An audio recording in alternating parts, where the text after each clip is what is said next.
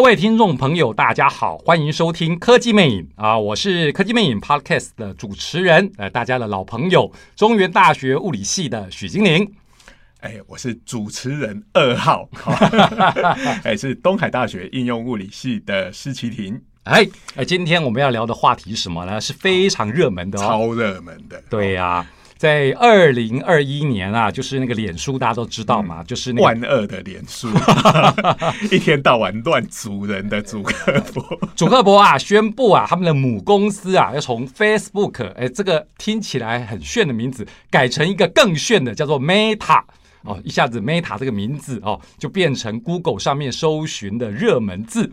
那我们中文怎么翻译呢？嗯。这个 Meta 其实，在物理界很常用哈。我们常常讲说，哎，东西很超级，我们说 Super。那更超级一点，我们会说 Ultra、Ultra、对 Hyper。哎呀，现在还有一个就是 Meta，比如说我们的 Meta Material。对，所以 Meta 这个字哦，真的有非常超级的感觉。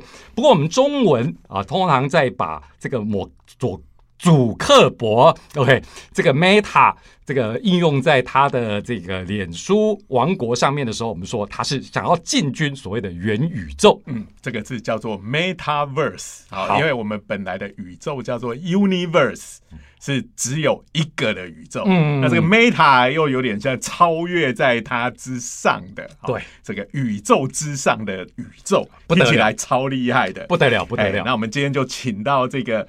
可以说是国内啊，要谈这个元宇宙的话，大概就非得找他不可了。嗯、没错，哎、欸，当然就是台大这个网媒所，这个应该是叫做资讯网络与多媒体研究所，哦、这名字超长的，所以我们就叫网媒所。我们今天请到的是葛如君老师啊，葛如君教授。哎呀，不过我们同学觉得这个称呼葛老师、葛教授太生分了，我们再讲一下葛如君教授，他有一个很可爱的。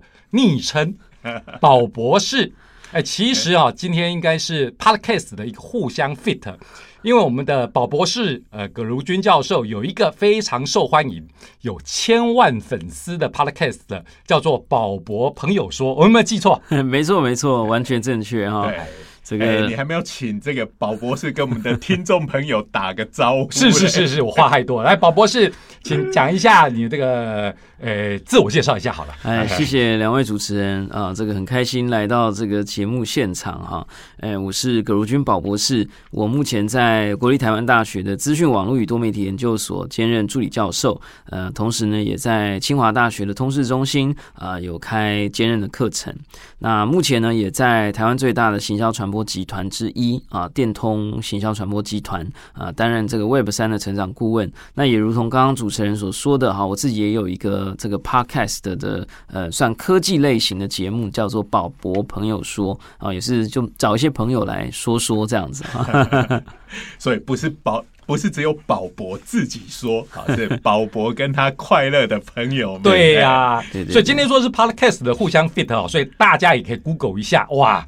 其实宝博刚才客气了，我上次听了一下这个 podcast，真的非常专业。找来的朋友其实都是这个跟元宇宙啊最新的，比如说 NFT 啊，哦，这个讲起来就是大家觉得非常热门的。对，但是很热门，这这东西哈，对我来讲跟元宇宙一样，大家都在讲很热门，但是大家都不知道它是什么哈。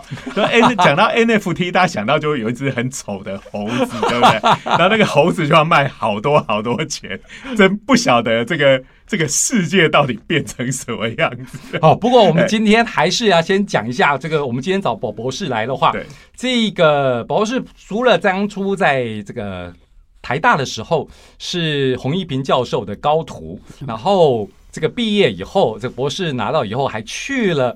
这一个 Google 跟 NASA 合办，号称全世界最聪明的大学——奇点大学。哦，这个奇点是不是就是我们物理上讲的那个 singularity？singularity，哎呀，一讲就觉得 超厉害，超厉害的。没有没有没有，这是怎么样一个地方？我好好奇哦。没有，其实因为这个也是谢谢我的这个恩师啊，洪一平老师哈。那个时候我在就读博士班的时候，就让我们去接触一些新的事物。那当时我刚好做了这个 mobile app 的公司做了一些新创公司，哎，这个稍有一点成绩。那公司比较上了轨道以后，想要出国去寻找一些灵感。我先到了日本的庆应艺术大学的媒体设计研究所做博士后研究。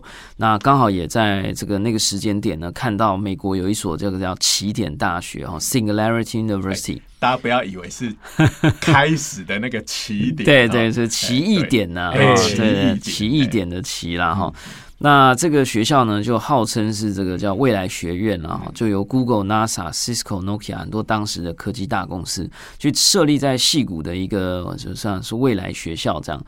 那那个时候就觉得深受吸引啊，因为他想要讨论的东西很多，包含自动驾驶汽车啦，哈，这个基因编辑啦，甚至那个时候我们就在谈数位经济啊，甚至区块链的科技，所以我在那边也学习到了非常多。那回到台湾之后，也一直跟大家在介绍啊，就说，哎，我们在那边看见的这些新的事物。但今天刚好有这个机会，想要来问一下主持人，就是说。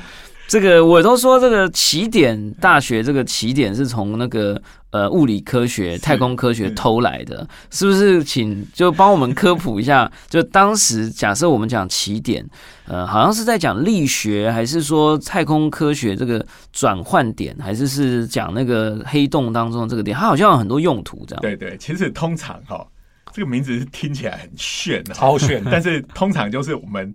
在那边理论物理做了半天，好啊，做做做，发现分母变成零的时候，分母变成零就是说叫奇，就是发散了，哇，炸了，我的数据炸了，这个东西很难解释，就很奇怪嘛，对不对？像刚刚宝博讲到一个，就黑洞，黑洞。的，那黑洞，因为我们知道这个重力是跟距离平方成反比嘛，但因为这个全宇宙的东西都有质量，他们就互相吸，一直吸，一直吸，一直吸，好，虽然也有像。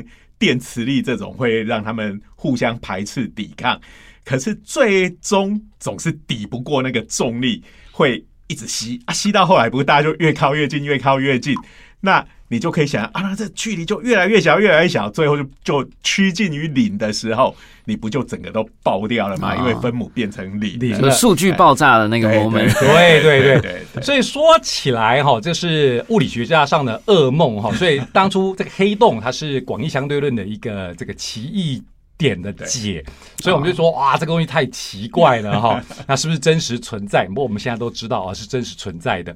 那科技借用了这个名词，科技界借用的这个名词，就所谓的科技起点，应该就是炸了嘛？对啊，这东西太厉害了哈。就是像我们讲电脑，大家一讲电脑科技就讲摩尔定律嘛，对不对？那摩尔定律就是说，哎，每隔十八个月。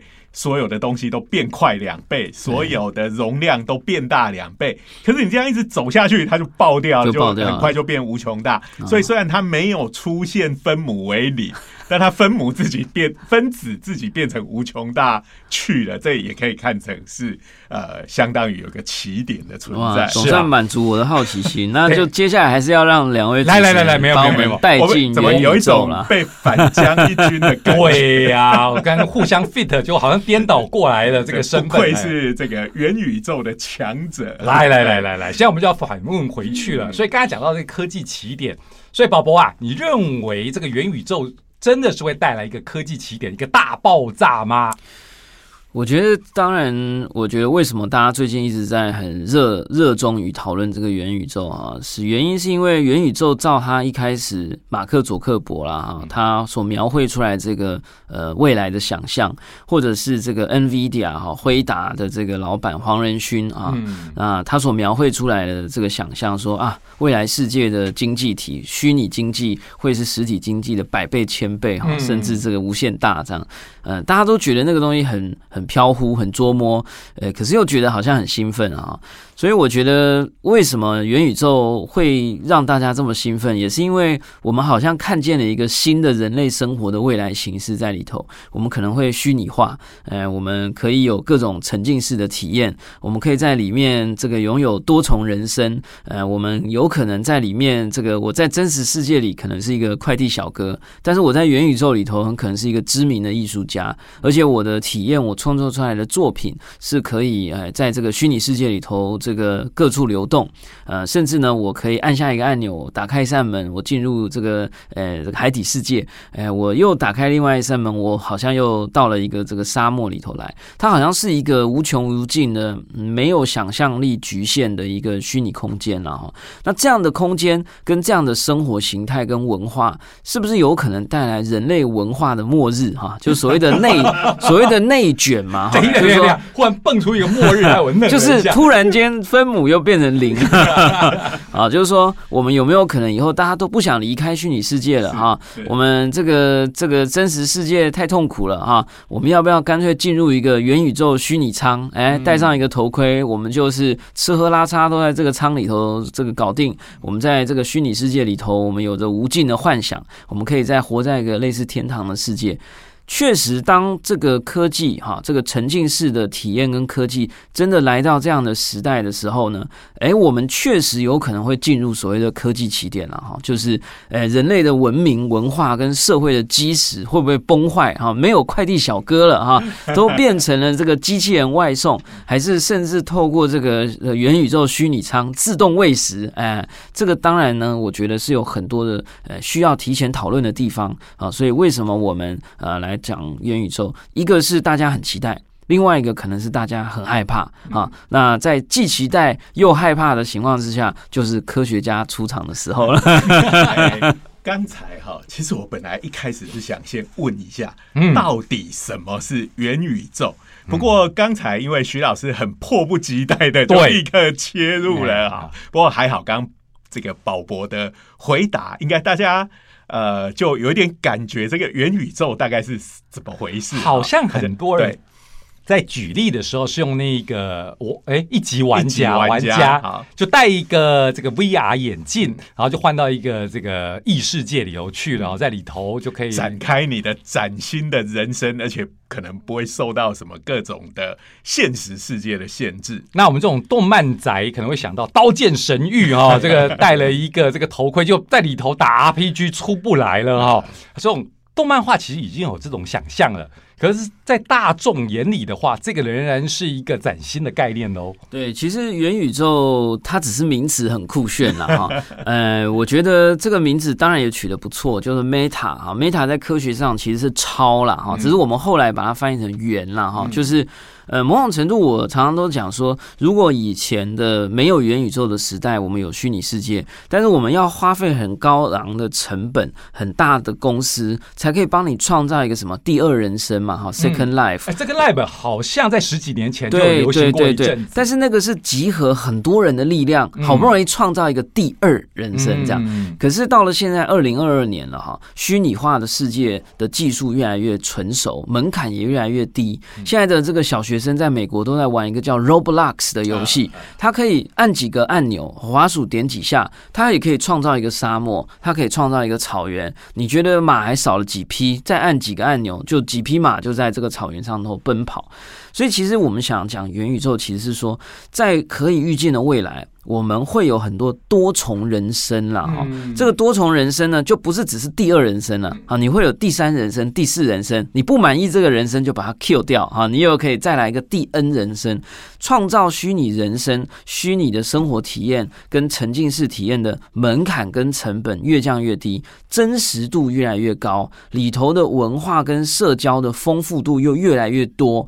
我我觉得这个其实是元宇宙想要讲的，更好玩、更丰富、更有趣。而且持续的呃，这个累积又更长，呃，这个又更好玩，哎，我觉得是这样子的一个时代来临。哎，像刚刚讲到的第二人生或者是多重人生，其实现在已经有很多了嘛，哈。可是现在的这种形式很多就是说，哎，比如说我来玩这个游戏，这个游戏它自己有一个它自己的世界啊，我去玩另外一个游戏，它有一个它另外又是一个它自己的世界。这个这样子的东西其实已经。老早就有了嘛，在游戏界的里头是这样的概念。讲到要讲到元宇宙哈，它已经叫做一个宇宙，这听起来这么了不起的名字，我的感觉应该是要像呃，比如说我们刚刚讲的电影或动漫画里面，比如说是全世界所有的这些东西都连成一片的。你意思说，就是有人要一统天下，元宇宙一统天下？可是这个听起来又很很很可怕。比如说，哎，现在是这个主克伯在那边讲 Meta，我不太想被他统一天下。哎，那即使是不是脸书，其他的科技巨擘，我们总觉得，哎，被一家公司如果掌握了。全世界所有的你的第二、第三多重的人生，大家连成一片，结果是上面是一个这样子的科技公司掌控了全部，这不是一件很可怕的事情吗？对，这趋势分析啊，来来来，宝博这个问题，老师这个问题真的是问的太好了啊！刚好我们今天呢也是，诶有机会可以跟两位老师请教，也是非常非常棒哈。为什么呢？因为呃，元宇宙我们刚刚讲起来，好像都是一些游戏的感觉哈，或者是呃线上所虚拟虚拟人生啊哈，分身啊，像阿凡达这样子哈。哎，可是这里就有一个问题，这这个就早就有啦，对吧？好，那现在到底有什么不一样？其实有一个地方不一样，叫做所谓的可惜数据跟体验的可惜跟可以穿透。也就是说，我们以前啊，在这个时代，二零二二年，在元宇宙还没来临的时候，我们其实，在很多小宇宙里头哈，比如说赖宇宙 啊，脸书宇宙啊，或者是 IG 宇宙、抖音宇宙哈，我们有各式各样的这些所谓的平台。或游戏的世界是，但是这些世界小世界里头的数据跟记录是不可惜的。是，好，我们在某些聊天软体里面买的贴图，哎，我到了游戏世界里头不能用。对，啊，我在游戏世界里头挖到的宝物，我没有办法在 IG 上面分享给我的朋友。嗯，我在 IG 里面好不容易建立的朋友圈啊，我的粉丝有五百万人。我今天到 Podcast 的宇宙里头来录音，哎，我的追踪者是零。啊，所以。那这些数据是不互通的，因为每一个人都想成为他的小世界、小宇宙的王哈。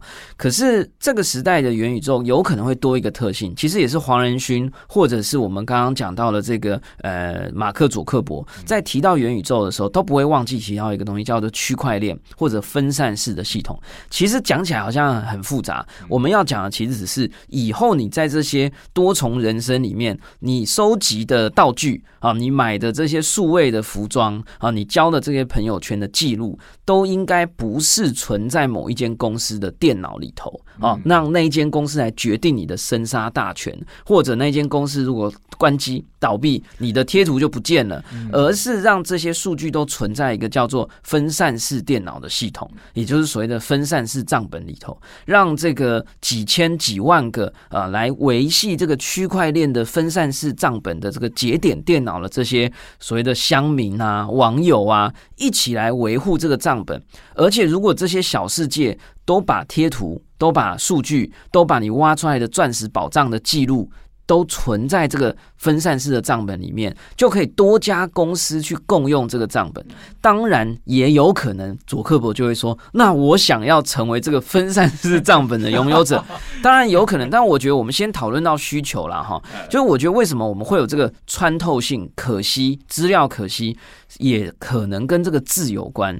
因为 Metaverse 这个 verse，我们其实是在山寨跟复制我们的理解的这个 universe 嘛。那我常常在介绍这个东西的时候，我都说，哎。我们 universe 这个 uni 有一统的意思嘛？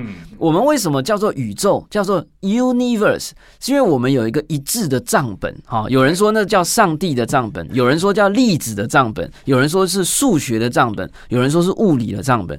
这个一致的账本带给我们什么好处？我在地球上挖出来的黄金，带到月球上还是黄金，带到火星上也还是黄金。诶，可是我们现在 Web 二点零的时代的这些社交媒体。就像我们刚刚讲的嘛，我在 IG 上面，哎，累积了五万粉丝，我挖出来一颗钻石，我到了 Facebook 的世界，它不可通透。是我到了这些其他的聊天软体，我玩游戏，所有的东西它不 uni 啊，更何况要 meta。对吧？所以呢，我们一旦要能够模拟我们的 universe，我们必然要有一套或多套通透的账本，所以回过头来讲，就我觉得 Metaverse 还在很初期，到底它最后发展出来会是一个一神论？啊，只有一个神的账本，还是多神论？啊，有多个神的账本，还是呢是多个神去共同管理一个账本，还是多个神有多个神的账本，还是我们是科技民主主义的账本，对吧？我们其实是很自由的哈。现在都在一个非常初期发展的阶段哈，所以我觉得很很开放啊。我们有任何的呃科学的想法，有任何的这个治理的想法，任何技术的想法都可以放进来。如果我们不早一点讨论的话，哎，确实就有可能会成为祖克伯账本 的的这个 Metaverse 啦哈。哎，听起来就是要先打一仗哦。现在并行的这些大头，他们一定想说。就往下发展的时候，自己最有利是最好的。啊、那个应该是上个礼礼上个礼拜吧。嗯，这个前一阵子不是那个我们的那个现代钢铁人，这个伊隆马斯克不是把推特给买下来嘛？嗯、然后前前一阵子就发了一个，哎、欸，以后不准在我的推特上面给我放什么别的社交平台的连接，好，违者就怎么样怎么样，好，影片。你不要给我放 YouTube 的连接，你直接给我上传推特这样子。所以感觉上现在这些科技大头，但是像脸书也是一样，你要是分享外部的连接，你的触及率就会低的，让你让你想哭这样子 啊。所以感觉这些整天在说要呃打造这个 Metaverse 元宇宙的这些，但就是这些科技公司的大老板，我觉得他们心里想的就是刚刚宝博讲的。这个做一个这样子的分散，比如说区块链的系统，嗯、但是我要成为区块链之王这样子，哎，我我感觉他们。心里好像打的都是这个主意，当然这也不意外嘛，生意人。但是因为战争甚至还没开始啊，更何况结束哈，所以这个战争或者是这个所谓的竞争，呃，还是有很多玩家啦哈。乡民也有一种力量嘛哈，所以我们乡民也是不断的在创造 什么以太坊的区块链呐哈，那这些大公司也会推出他们自己的区块链呐哈，所以呢，以后都还是呃，在一个选择的过程当中哈，但。但是我觉得有越多选择，当然越好啦。但是我们回过头来讲，就是元宇宙的重点就是，以前没有区块链这个技术，我们所有的数据都势必得做选择。我存在你的电脑上，还是他的电脑上？我做了选择以后，我们等于把命都卖给你了 哈。如果我的生命哈，这就是我们讲多重人生嘛。我如果这一重人生存在你的电脑上，那我的这一重人生的所花下去的时间，时间不可逆嘛，对不对？哈，多么宝贵，我投入进去的时间就。就葬送在你的电脑里头，我你就掌握了我的数据，你掌握了我的资料，那好处都被你拿走了。呃，甚至有时候我们很反过来可能被威胁哈，像我们好不容易建构了我们的 Facebook 朋友圈，结果我要分享什么影片，我好像要被你控制，对吧？对啊，而且三不五时就突然说，哎，你违反我们的社交守则。等一下，但是因为我们科技部，我们台湾也是跟 Meta 很友好了哈，所以 不要继续讲他的坏话。对对对对对，我们还是很。需要这个哈，我们我们身为学者，就提出它的危险性，但是我们是信赖，我们希望我们这个政府啊、企业都是往对的方向走。我们也不是说要去做替代或竞争。我觉得其实从呃元宇宙的发展，因为它讲的是 Meta，哈，它是讲的是很多元的、很超层次的，其实讲的只是就是互通性。好，就是可互动性应该要更高，而不是更低。好，那我觉得从这一层角度来讲的话，我们应该是往一个拥有更多重选择、更多重的人生，而且更丰富体验的这个呃虚拟世界。